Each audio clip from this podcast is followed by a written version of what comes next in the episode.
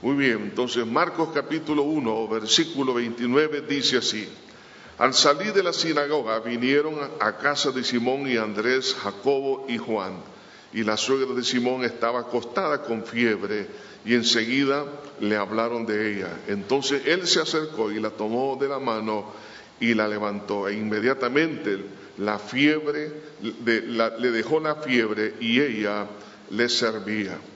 Cuando llegó la noche, Luego que el sol se puso, le trajeron todos los que tenían enfermedades y a los endemoniados, y toda la ciudad se agolpó a la puerta y sanó a muchos que estaban enfermos de diversas enfermedades y echó fuera muchos demonios y no dejaba hablar a los demonios porque le conocían. Levantándose muy de mañana, siendo aún muy oscuro, salió y se fue a un lugar desierto y allí oraba. Y le buscó Simón y los que con él estaban, y hallándole le dijeron, todos te buscan. Y él les dijo, vamos a los lugares vecinos para que predique también allí, porque para esto he venido. Y predicaba en la sinagoga de ellos en toda Galilea y echaba fuera a los demonios. Vino a él un leproso, rogándole e hincada la rodilla, le dijo, si quieres puedes limpiarme. Jesús teniendo misericordia de él, extendió la mano y le tocó y le dijo, quiero, ser limpio. Y así que él hubo hablado, al instante la lepra se fue de aquel y quedó limpio. Entonces le encargó rigurosamente y le despidió luego y le dijo, mira, no digas a nadie nada si no ve, muéstrate al sacerdote y ofrece por tu purificación lo que Moisés mandó para testimonio a ellos. Pero ido él comenzó a publicarlo mucho y a divulgar el hecho, de manera que ya Jesús no podía entrar abiertamente en la ciudad, sino que se quedaba fuera en los lugares desiertos y venía él de todas partes. Señor, gracias por tu palabra. Una vez más, Señor, Queremos que tu nombre sea glorificado. Manifiesta toda tu obra, tu grandeza, tu poder. Ministranos, Señor, en esta hora. Mira a todos aquellos, Señor, que se encuentran enfermos, ya sea por una enfermedad física o espiritual. Te pido, Señor, en esta hora que tú te glorifiques y que puedas traer respuesta a esas vidas que tanto lo están necesitando. En Cristo lo pedimos todo. Amén y amén. Quiero hablar en esta hora bajo el tema Jesús atiende el dolor humano. En la lectura que hemos tenido de la palabra, podemos llegar a esta conclusión. El Señor siempre enfrentó el problema humano y le dio respuesta, tanto del carácter espiritual como carácter físico. Así que la voluntad de Dios, hermanos, es que tengamos salud, tanto en el cuerpo como también en el alma. Ahora, vemos a lo largo de la Biblia cómo es que el Señor ha deseado que nosotros tengamos salud, comenzando, por ejemplo, con la alimentación. La Biblia habla muchísimo acerca de la alimentación. De hecho, se han escrito libros sobre los alimentos que menciona la palabra. Y Dios en el Antiguo Testamento dio muchas indicaciones al respecto. ¿Con qué propósito? Para que tengamos salud. Pero no solamente en la alimentación, sino también en la higiene. La Biblia habla mucho de la higiene para que el cuerpo no se enferme. Y otro elemento importante es el descanso. De hecho, la Biblia habla del día de reposo, el día de descanso. Y es lo que muchos no hacemos, ¿no? Entonces, tanto la alimentación como la higiene y el descanso y también la Biblia nos habla también acerca de la medicina. Y vemos repetidamente, tanto en el Antiguo como en el Nuevo Testamento, de hecho en el Nuevo Testamento encontramos al famoso médico llamado Lucas, escritor de uno de los Evangelios, compañero del apóstol Pablo. Ahora, todo esto nos da a entender que Dios desea que nosotros tengamos salud. Por eso vemos en Jeremías capítulo 8, versículo 22 dice, no hay bálsamo en Galaad, no hay allí médico. ¿Por qué pues no hubo medicina para la hija de mi pueblo? Esta es de la perspectiva, digamos, de la ciencia, pero desde la perspectiva divina, cuando ya la ciencia ya no tiene capacidad para dar respuesta a los problemas de la enfermedad, entonces dice la, escritura en Isaías 53:5, mas el herido fue por nuestras rebeliones, molido por nuestros pecados, el castigo de nuestra paz fue sobre él y por su llaga fuimos nosotros curados. Entonces vemos aquí que hay promesa, y no solo promesa, sino que ya está la respuesta para la sanidad divina, una intervención por parte de Dios.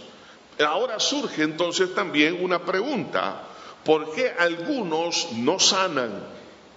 Podemos por lo menos mencionar cuatro razones, y hay más.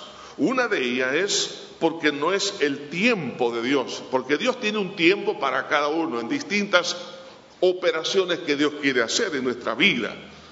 Para algunos es un tiempo, para otros es otro, pero la, voluntad de Dios es que tengamos salud. La otra razón es porque puede ser una prueba con el propósito de desarrollar otras virtudes o virtudes espirituales en nuestra vida. algunas veces esa enfermedad no todavía no es quitada porque Dios desea que nosotros, por ejemplo, desarrollemos compasión por el enfermo, compasión o amor por otras personas, desarrollar otras virtudes como es la fe también. La tercera razón es porque en algunos casos es una disciplina de Dios para corregir algo en nuestra vida. Por eso que algunas veces Dios todavía no quita esa dolencia porque hay un proceso de enseñanza o disciplinario. Y la otra razón es porque Dios quiere llevarnos ya a su presencia. Porque si Dios tiene un día para una persona para llevárselo, pues no lo va a sanar, sino que se lo ha de llevar. Es el tiempo de partir de esta tierra. Entonces algunos se han hecho estas preguntas. Sí, la Biblia nos habla de la, sanidad, sí, nos habla también de, de cómo podemos recibir ese milagro, pero no se da en algunos casos en el tiempo nuestro porque Dios tiene un día para cada uno. Pero la verdad es que Dios sí quiere dar respuesta. Así que para todos aquellos que están en este momento padeciendo de alguna dolencia o algún familiar, usted sabe que está sufriendo, se encuentra en una situación complicada los versículos que hemos leído, encontramos al Señor Jesucristo operando en, medio del dolor. Y quiero decirles que Jesús lo hizo en aquel tiempo, pero como Él está vivo, lo hace ahora en día también. Así como cuando llegó a la casa de, de, Pedro, donde estaba la suegra de él, estaba enfermo, así Jesús puede llegar a su casa y darle el milagro que usted necesita. Y aquellos que se encuentran en los hospitales, aquellos que se encuentran en otros lugares, pero están enfermos, Dios lo puede visitar para que usted tenga respuesta. Ahora, hay leyes o principios bíblicos para recibir esa sanidad divina. Recuerde, Jesús atiende el dolor humano, pero hay ciertas leyes que debemos nosotros de aceptar en el reino de Dios, para que Dios pueda intervenir. Voy a mencionar cuatro de ellas. La primera es la promesa. La promesa. En Isaías 57, 18, la Biblia nos dice, he visto sus caminos, pero le sanaré y le pastorearé y le daré consuelo a él y a sus enlutados. Dios está hablando de promesa de dar esa sanidad. La voluntad del Señor Jesucristo, en lo que hemos leído acá en estos versículos del, Evangelio de Marcos, el Señor dijo ante una pregunta de uno de estos enfermos, el Señor le dijo, quiero ser limpio. Ante la pregunta, Señor, ¿me puede sanar? Y, Jesús, y Jesús le responde, quiero ser limpio. Y también dice, y tuvo compasión de él. Por eso que en Jeremías capítulo 36, 6 dice aquí, yo les traeré sanidad, oiga qué, hermosa promesa, yo les traeré sanidad y medicina y los curaré y les revelaré abundancia de paz y de verdad. En el Salmo 103 encontramos otra promesa en el versículo 3 y dice, Él es quien perdona todas tus iniquidades. Está hablando aquí entonces del problema espiritual, una enfermedad espiritual que es el pecado. He aquí dice, perdonaré todas tus iniquidades, el que sana todas tus dolencias. En Lucas capítulo 9, versículo 11 dice la Biblia, y cuando la gente lo supo, le siguió y él les recibió y les hablaba del reino de Dios y sanaba a los que necesitaban ser curados. ¿Cuántos necesitan ser curados? Yo sé que todos tenemos distintas dolencias y Dios puede sanar. Hay promesa de Dios. Entonces, si es una promesa, es un compromiso de Dios para con usted y para conmigo. Entonces, y es por pura gracia. Por eso que el Señor Jesús dio un mandato para que se ministrara a estas necesidades. Cuando Jesús llama a los apóstoles, dice la Biblia en Marcos 3 que los llamó para que estuviesen con él, para enviarlos a predicar, para sanar toda dolencia y echar fuera demonios. Ahí está incluido dentro de la misión de la iglesia el poder ministrar en el nombre de Jesús la sanidad.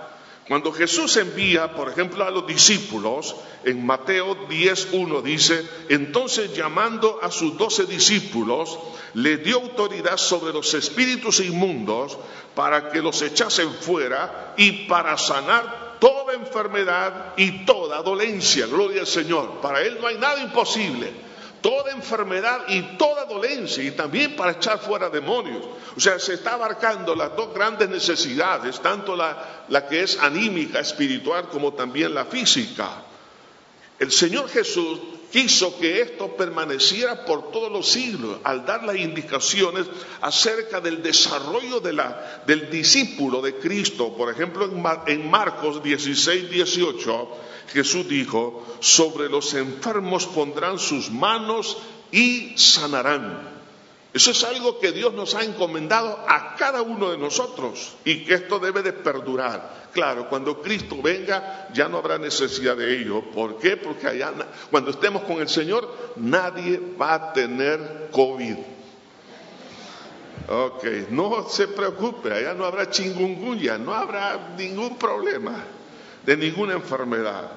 Así que hoy en día, en el desarrollo de la iglesia, debe de estar siempre presente esta parte del ministerio del Evangelio. En el capítulo 3 vemos ahí en el libro de los Hechos, la iglesia empieza a desarrollarse. Jesús ya había ascendido al cielo y estaba un cojo de nacimiento y este fue sanado cuando Pedro y Juan oraron por él. En Hechos 5 vemos que en, la, medida que la iglesia iba creciendo, también se iba desarrollando este ministerio de, de poder llevar salud al enfermo. En Hechos 5, 16 dice, y aún de las ciudades vecinas muchos venían a Jerusalén trayendo enfermos y atormentados de espíritus inmundos y todos eran sanados. Oiga, Jesús ya no estaba físicamente en la tierra, pero sí está Él presente porque Él es Dios. Hermano, aunque Jesús ascendió en su cuerpo al cielo, pero como Él está vivo y Él es Dios y es omnipresente, y vemos aquí que el Señor seguía sanando en aquel entonces, pero también sana hoy en día. Porque donde hay dos o tres congregados en mi nombre, ahí estoy yo en medio de ellos, dijo el Señor. Entonces, entendiendo esta bendición de poder tener a Cristo hoy en día con nosotros ante una necesidad como esta, el Señor siempre las atendió en su momento, así también Él lo quiere hacer en su vida. En la obra misionera, la iglesia se desarrolla predicando, plantando iglesias por todas partes. Y cuando el apóstol Pablo llega a un punto de su vida donde lo llevan como prisionero a Roma, llega a una isla llamada Malta, y cuando él llega ahí de una manera que ninguno de nosotros hubiese querido, porque la embarcación se hizo pedazos, y cuando salieron nadando y, flotando en pedazos de madera y llegan a la orilla y estaban los nativos de la isla de Malta, ellos estaban también en problemas de salud. Y dice la Biblia en capítulo 28 del libro de los Hechos, hecho esto, también los otros que en la isla tenían enfermedades venían y eran sanados. Entonces vemos acá que la obra misionera también empezó a disfrutar de la sanidad. Entonces vemos que la sanidad no solamente está localizado en Jerusalén, sino es para todo el mundo. Entonces es una promesa para todos, para todas las edades, para todos los continentes, para todo aquel que sufre. Y esto nos lleva entonces en, segundo lugar a la segunda ley o principio bíblico, y es la fe. Primero es la promesa. La promesa es el compromiso de Dios de poder ministrar. Pero para que Él pueda hacerlo, entonces surge la fe. Por eso que en los versículos que hemos leído en Marcos, encontramos aquí repetidamente el acto de la fe de los enfermos en lo que Cristo podía hacer. Ahora, el origen y la experiencia con la enfermedad es algo que debemos de entender, lo que surge a raíz de que el ser humano en el momento que pecó, entonces el pecado trajo como consecuencia la enfermedad. Ahora, esta la enfermedad también alcanza aún a los cristianos, a los hijos de Dios. Sin embargo, Dios nos da esperanza no solamente de poder recibir la sanidad, pero también la esperanza que un día tendremos un cuerpo glorificado que no se va a enfermar. Por ejemplo, vemos en el caso de Abraham, en el capítulo 4 de Romanos, versículo 19, dice, y no se debilitó en la fe al considerar su cuerpo que estaba ya como muerto, siendo de casi 100 años, o la esterilidad de la matriz de Sara. Vemos aquí la vejez, el deterioro del cuerpo a lo largo de los años y todo esto ocurre sencillamente porque cuando Adán y Eva pecaron, entonces el pecado pasó a todas las generaciones y la enfermedad y el cuerpo se va deteriorando. Podemos recibir sanidad, pero la vejez no se detiene, ¿sí o no, hermano? ¿O creen que se puede detener? no se detiene, humanamente hablando, pero sí un día le va, a decir alto. Porque en el momento en que Cristo nos llame a su presencia y nos, dé un cuerpo glorificado, este cuerpo como el de Abraham, que era como, dice, un cuerpo como muerto, porque era casi de 100 años, entonces, hermano, el cuerpo que vamos a tener será un cuerpo que no se envejecerá jamás y no se dañará. Es un cuerpo semejante al cuerpo con el cual Jesucristo, nuestro Salvador, resucitó de entre los muertos.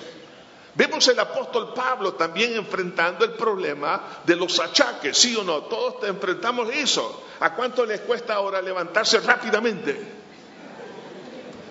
¿A cuánto les cuesta amarrarse los zapatos? Algunos tienen dificultades para esto. Que el médico nos dice, no, esto no lo coma, y antes sí lo comía, y esto no lo puede comer, y ahora solo atolito, un tecito. El cuerpo, hermano, quiera sí o no, se va deteriorando.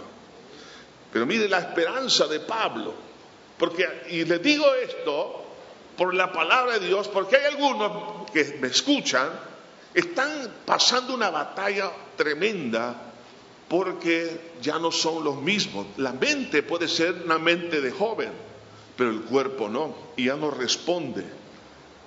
Entonces hay frustración, hay tristeza, pero para un cristiano, el hecho de que el cuerpo se vaya deteriorando no debe de significar derrota, sino que estoy cerca de recibir el cuerpo que Cristo ya tiene preparado para mí. Vean lo que dice Pablo en Romanos 8:23. Y no solo ella, sino también nosotros mismos, que tenemos la primicia del Espíritu, nosotros también gemimos dentro de nosotros mismos, esperando la adopción, la redención de nuestro cuerpo. Es decir, el momento en que nuestro cuerpo será el cuerpo glorificado.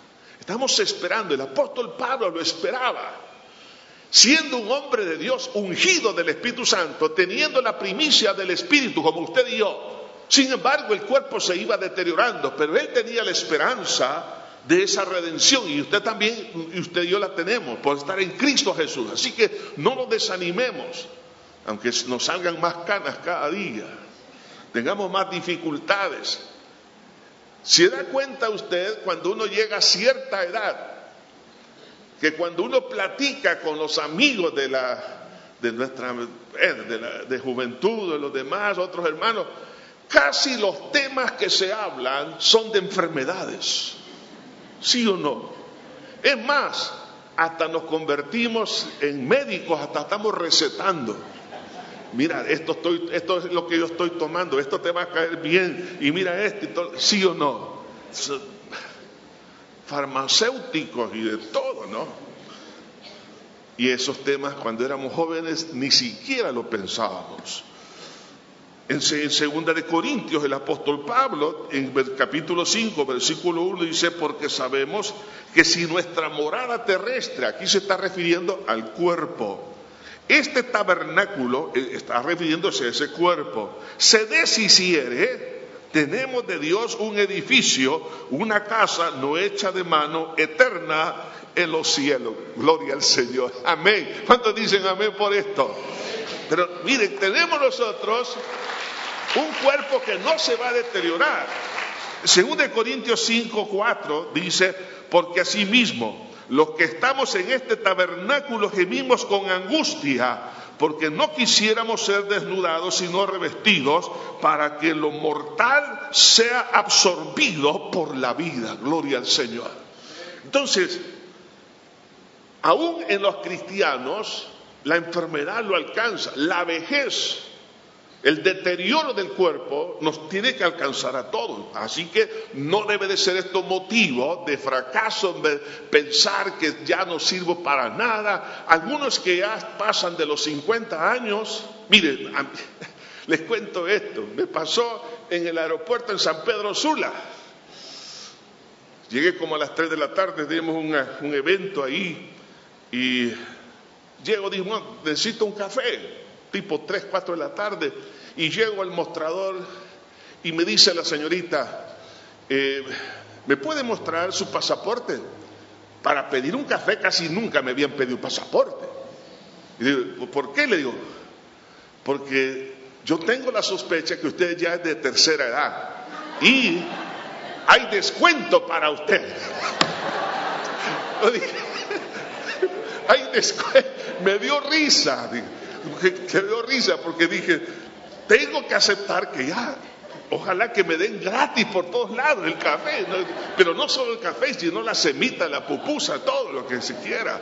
Pero eh, todos tenemos que pasar por eso, pero no debe ser la, digamos, la vejez, debe ser no debe ser un problema, sino debe ser un momento de, eh, eh, digamos, gran expectativa porque estoy más cerca que los jóvenes de tener un cuerpo bendecido. Claro, porque todos lo vamos a tener el día cuando Cristo venga por su iglesia, porque los muertos en Cristo resucitarán primero, dice la Biblia.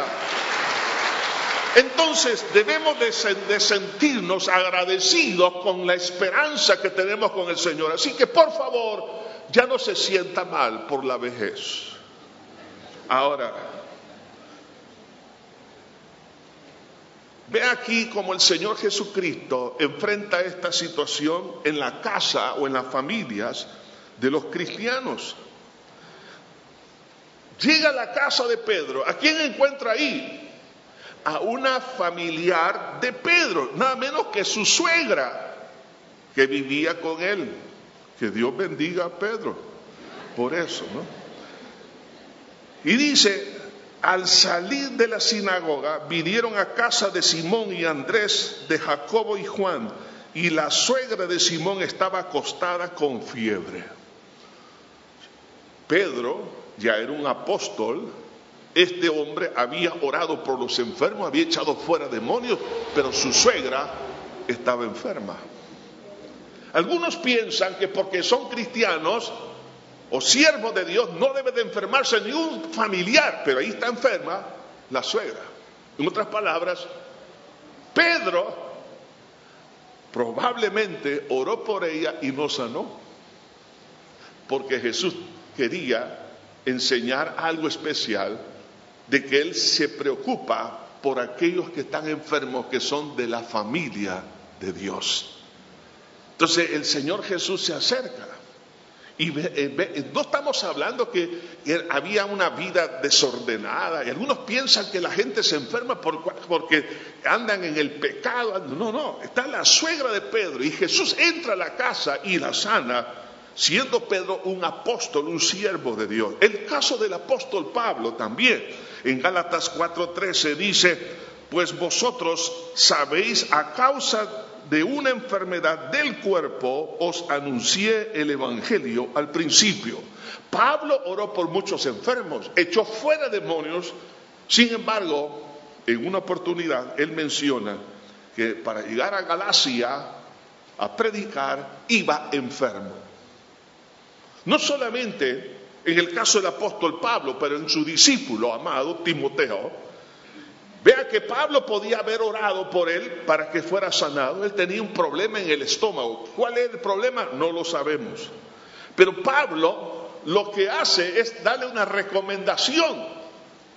Y Timoteo y Pablo participaron de milagros, vieron milagros. Sin embargo, Timoteo estaba enfermo. Dice 1 Timoteo 5:23, ya no bebas agua, sino usa de un poco de vino por causa de tu estómago y de tus frecuentes, oiga, frecuentes enfermedades.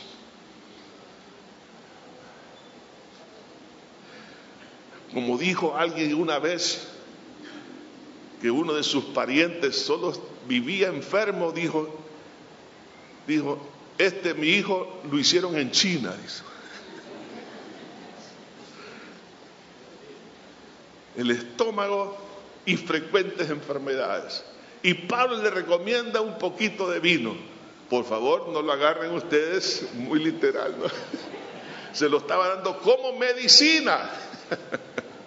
Ah, es como cuando uno toma un expectorante, ¿no? Poquito, poquito, pero algunos empinan el bote de, de cuidado. Entonces, aquí vemos que también los siervos de Dios se enfermaban. Ahora, digo esto, hermanos, porque algunos se sienten atormentados y por qué no sano y por qué mis frecuentes enfermedades y por qué de esto y lo demás.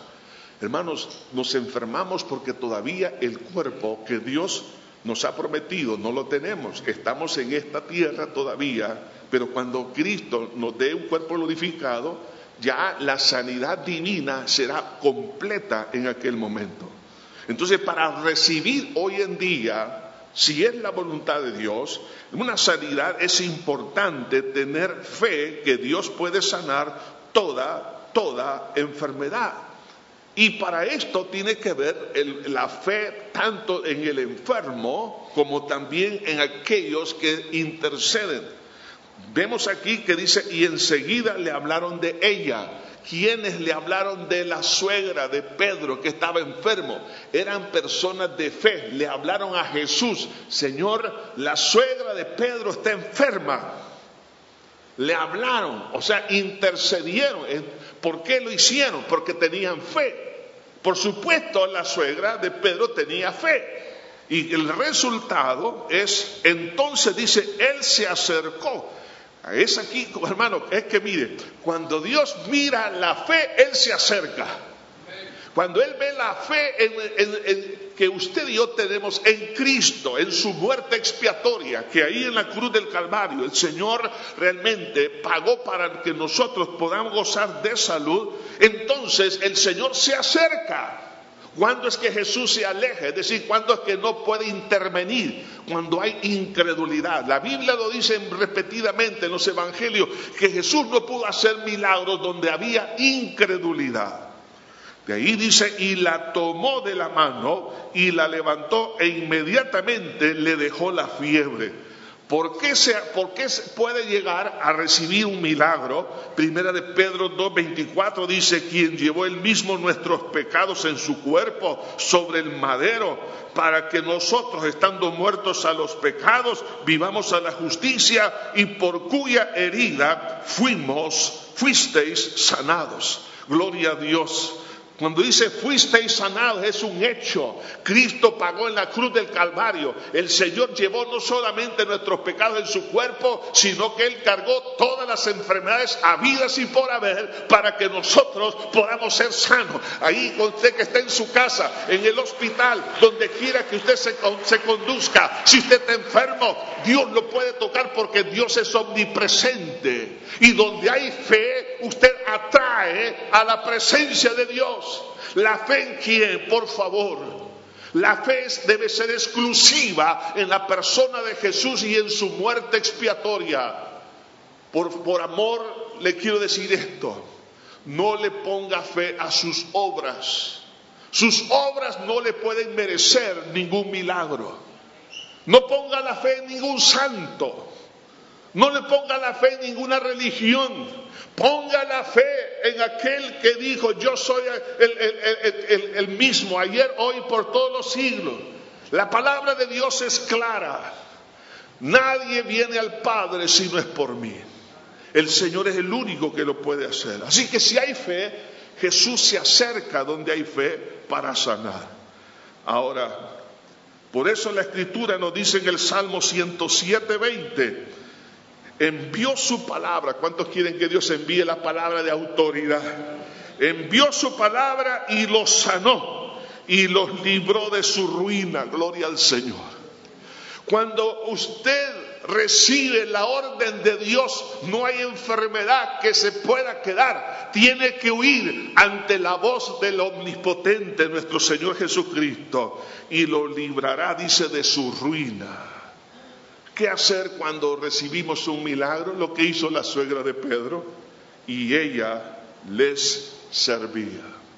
¿Cuántos están dispuestos a ser sanados para servir al Señor? Para servir al Señor. La tercera ley es el interés. Para que recibamos un milagro debe de existir el deseo, el interés de ser sanado. Y algunos dirán, pero todos queremos ser sanados. No es cierto. Algunos tienen un poco de hipocondría. Otros ocupan las enfermedades como un, como un medio de manipulación. Otros eh, realmente no quieren ser sanados. Por eso que todos los que se acercaron a Jesús fueron sanados y los que no se acercaron no los recibieron. Dice el versículo 32 del capítulo 1 de Marcos.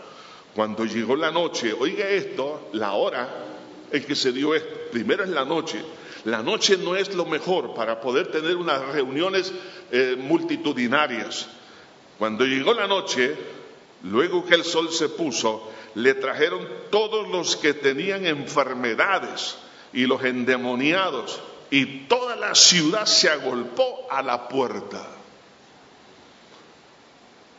Hermanos, piense por un momento lo que significaba llevar a un enfermo, alguien que no se quería ni siquiera mover en la cama, que le dolía todo, estaba muy delicado.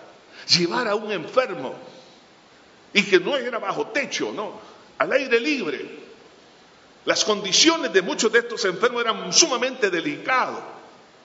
Y no solamente eso, sino que llevar a, a los endemoniados ya era otra cosa, ¿no? Entonces eso complicaba el ambiente, digamos, de, el ambiente eh, social, era una complicación terrible lo que estaba ahí.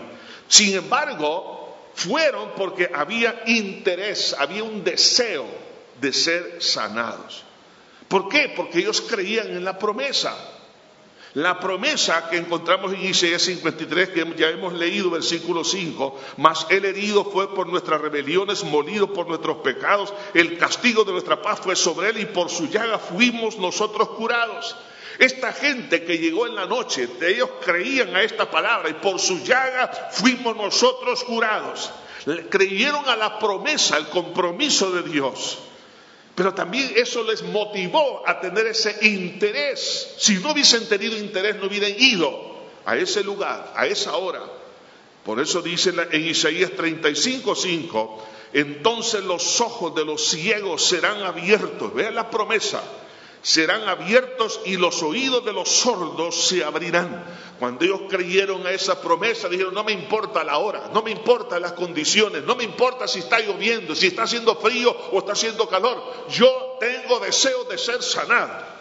Cuando hay una persona que tiene deseo de ser sanado, Cristo lo sana. El Señor interviene poderosamente porque ha creído. Y entonces los que participan en el mundo de la fe y que ésta se transforma en un interés, en este caso es por las personas, en primer lugar, por los que los invitan, los que los llevan. Ponga, atención la fe de las personas que llevaban a los enfermos. No solo del enfermo, sino la fe de ellos. Cargar a un enfermo se requiere fe. Si no hubiese tenido fe, hubieran dicho, ¿para qué lo voy a cargar? ¿Para qué me voy a molestar? Tengo que cenar. Tengo que acostarme. Mañana tengo mucho trabajo. Estoy cansado durante todo el día. He trabajado muchísimo. Sin embargo, eso no les importó. Porque la, la fe en la promesa les produjo un interés que no les importó poner ninguna clase de excusa.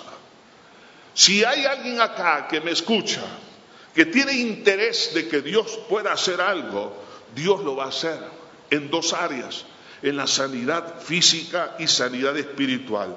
Y dice Marcos 1:34, y sanó a muchos que estaban enfermos de diversas enfermedades.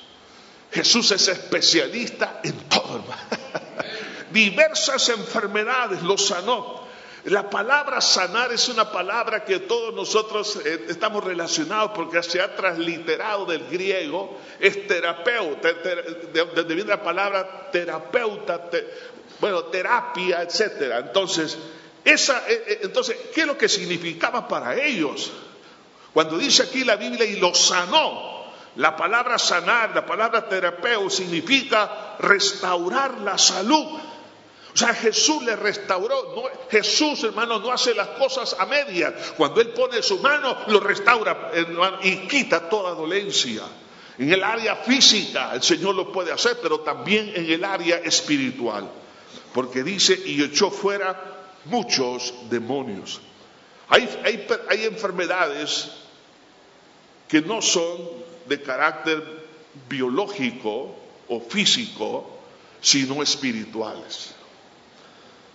Muchas de las enfermedades, como puede ser, en algunos casos se puede confundir la esquizofrenia con la posesión demoníaca.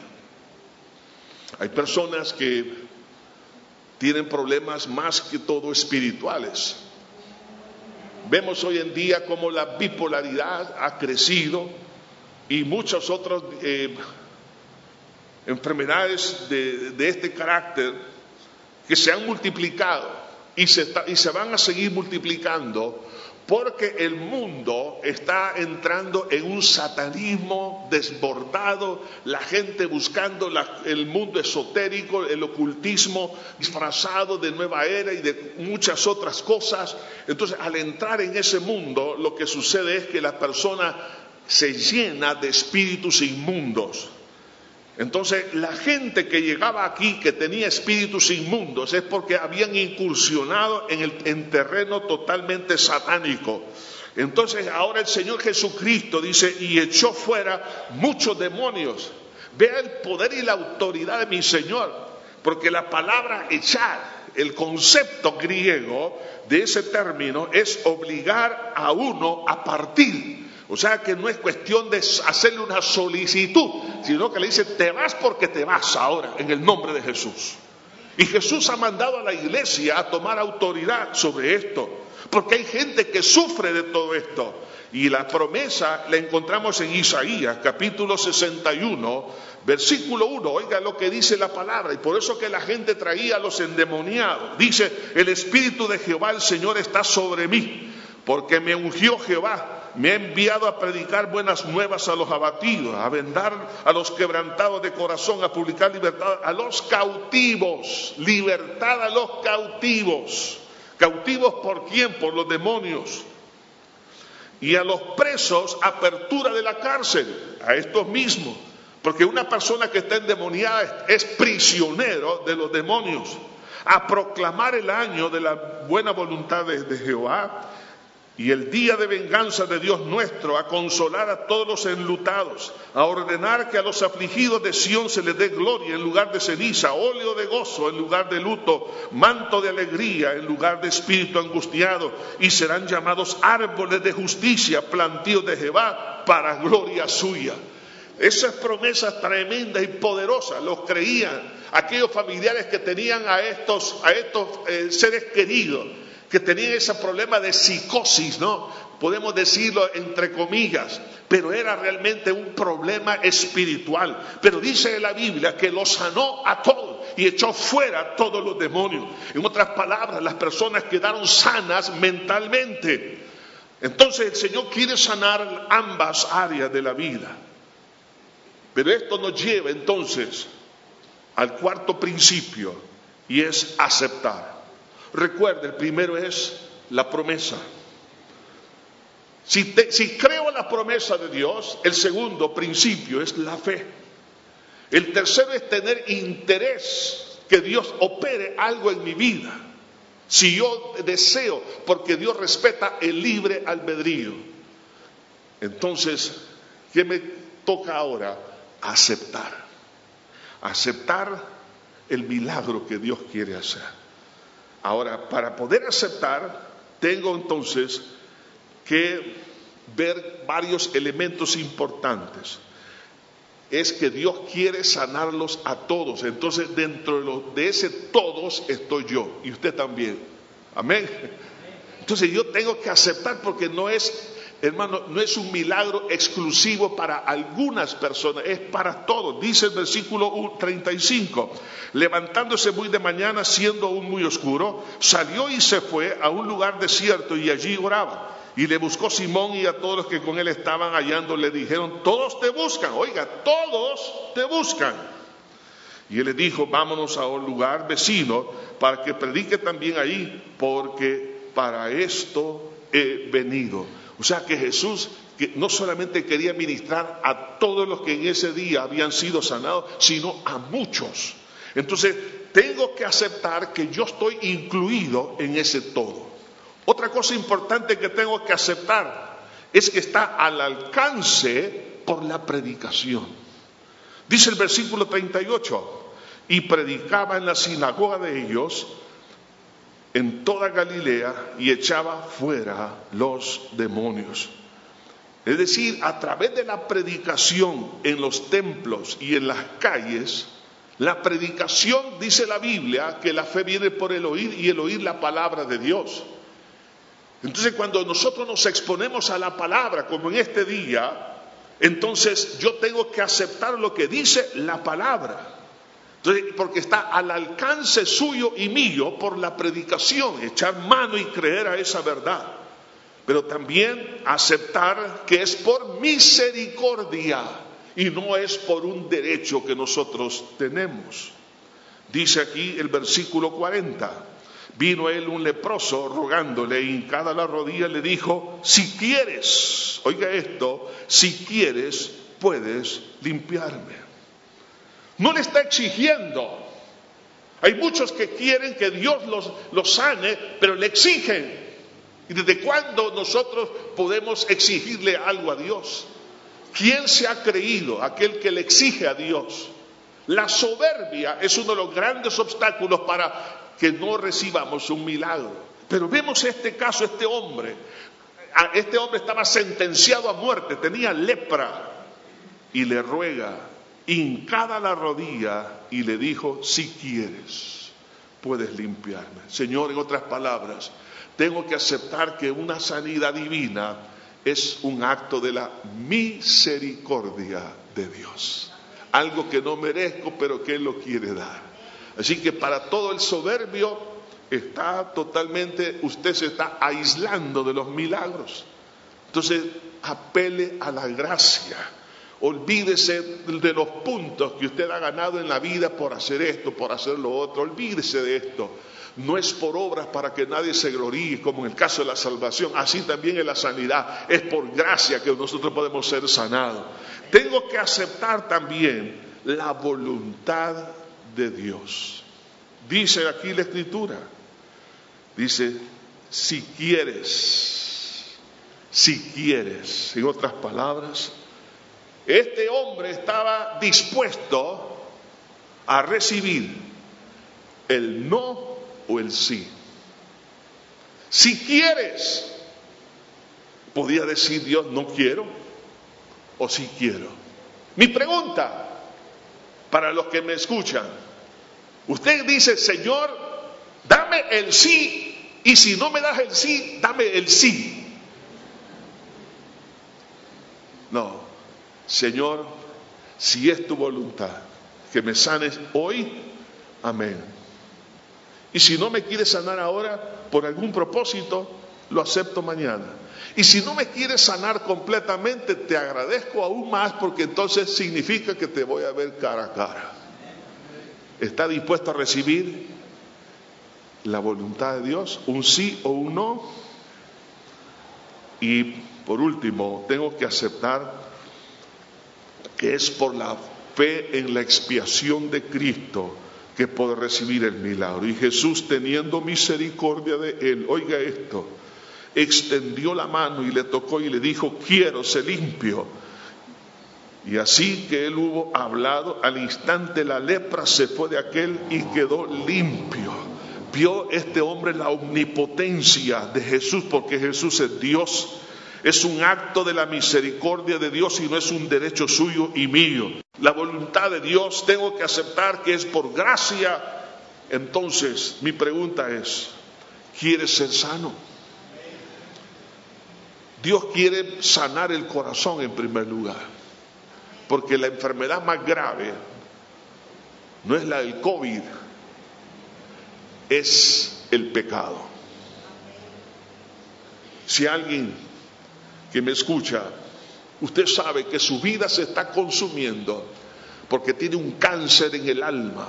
Su mente, sus emociones se han deteriorado tanto, su voluntad, que ha arruinado literalmente su vida.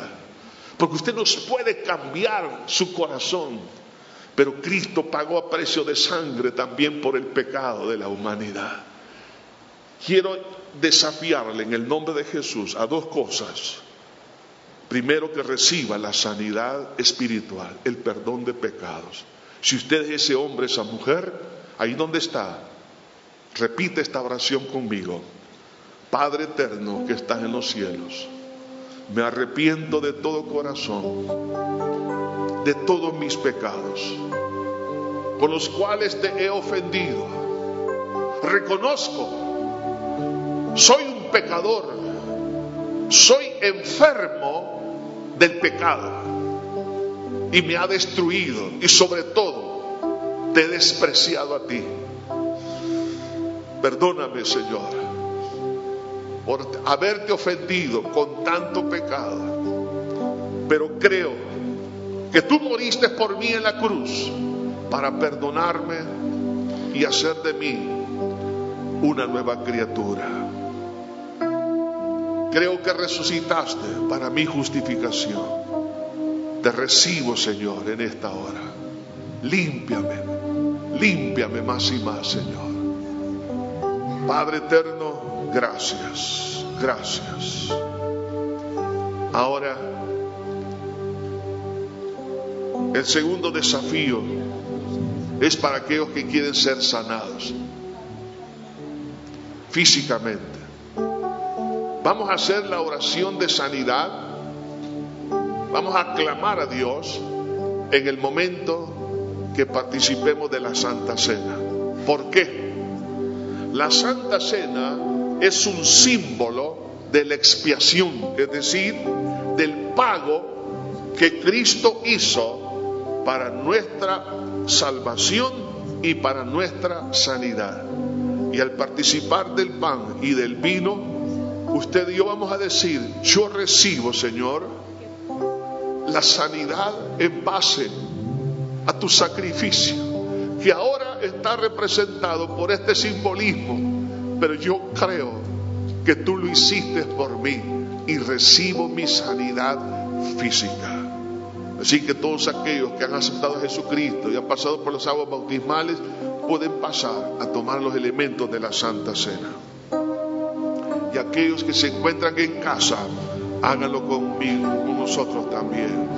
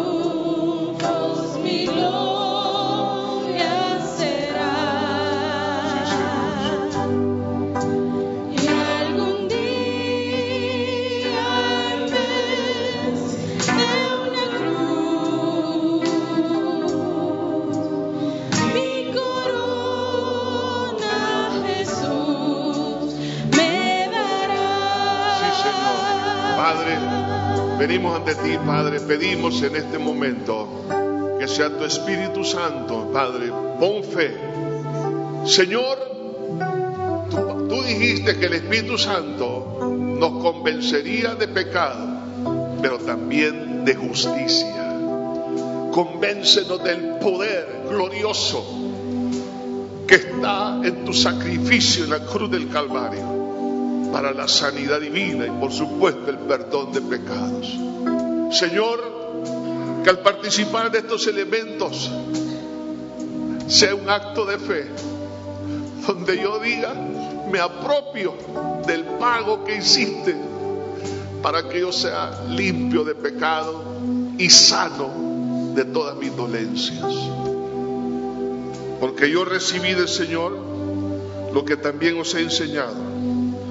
Que el Señor Jesús la noche que fue entregado tomó pan y habiendo dado gracias lo partió y dijo, tomad, comed, este es mi cuerpo, este es mi cuerpo que por vosotros es partido, haced esto en memoria de mí, en memoria de Jesús, tomemos el pan, hagamos nuestra la expiación de Cristo.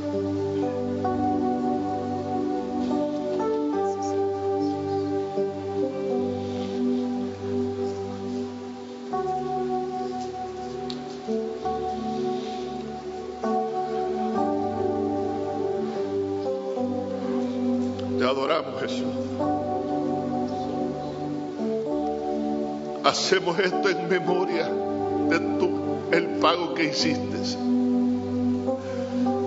Gracias porque no fue en vano. Ahora somos testigos de esa obra en el perdón, en la sanidad, en la restauración. Gracias Jesús.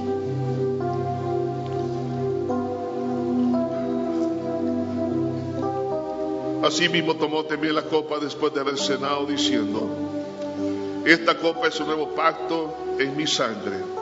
Haced esto todas las veces que la bebieres en memoria de mí. Así pues, todas las veces que comieres este pan y bebieres esta copa, la muerte se la anunciáis hasta que Él venga. En memoria del Señor participemos de la copa.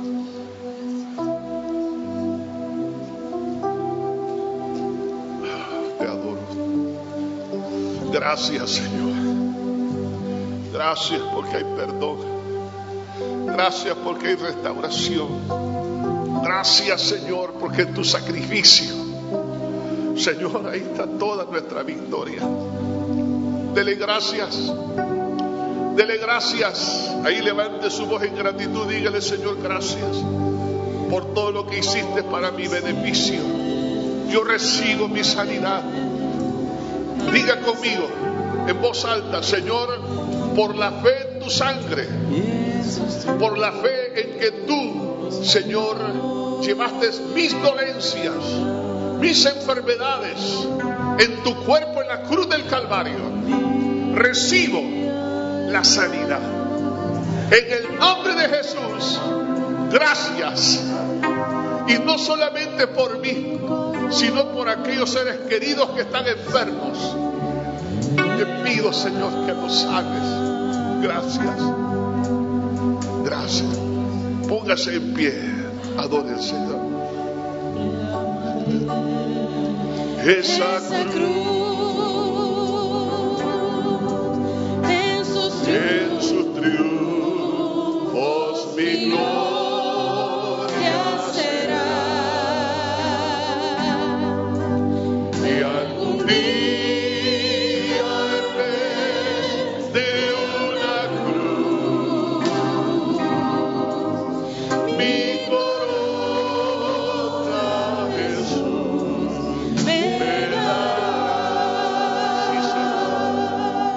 Gracias Señor, gracias Padre.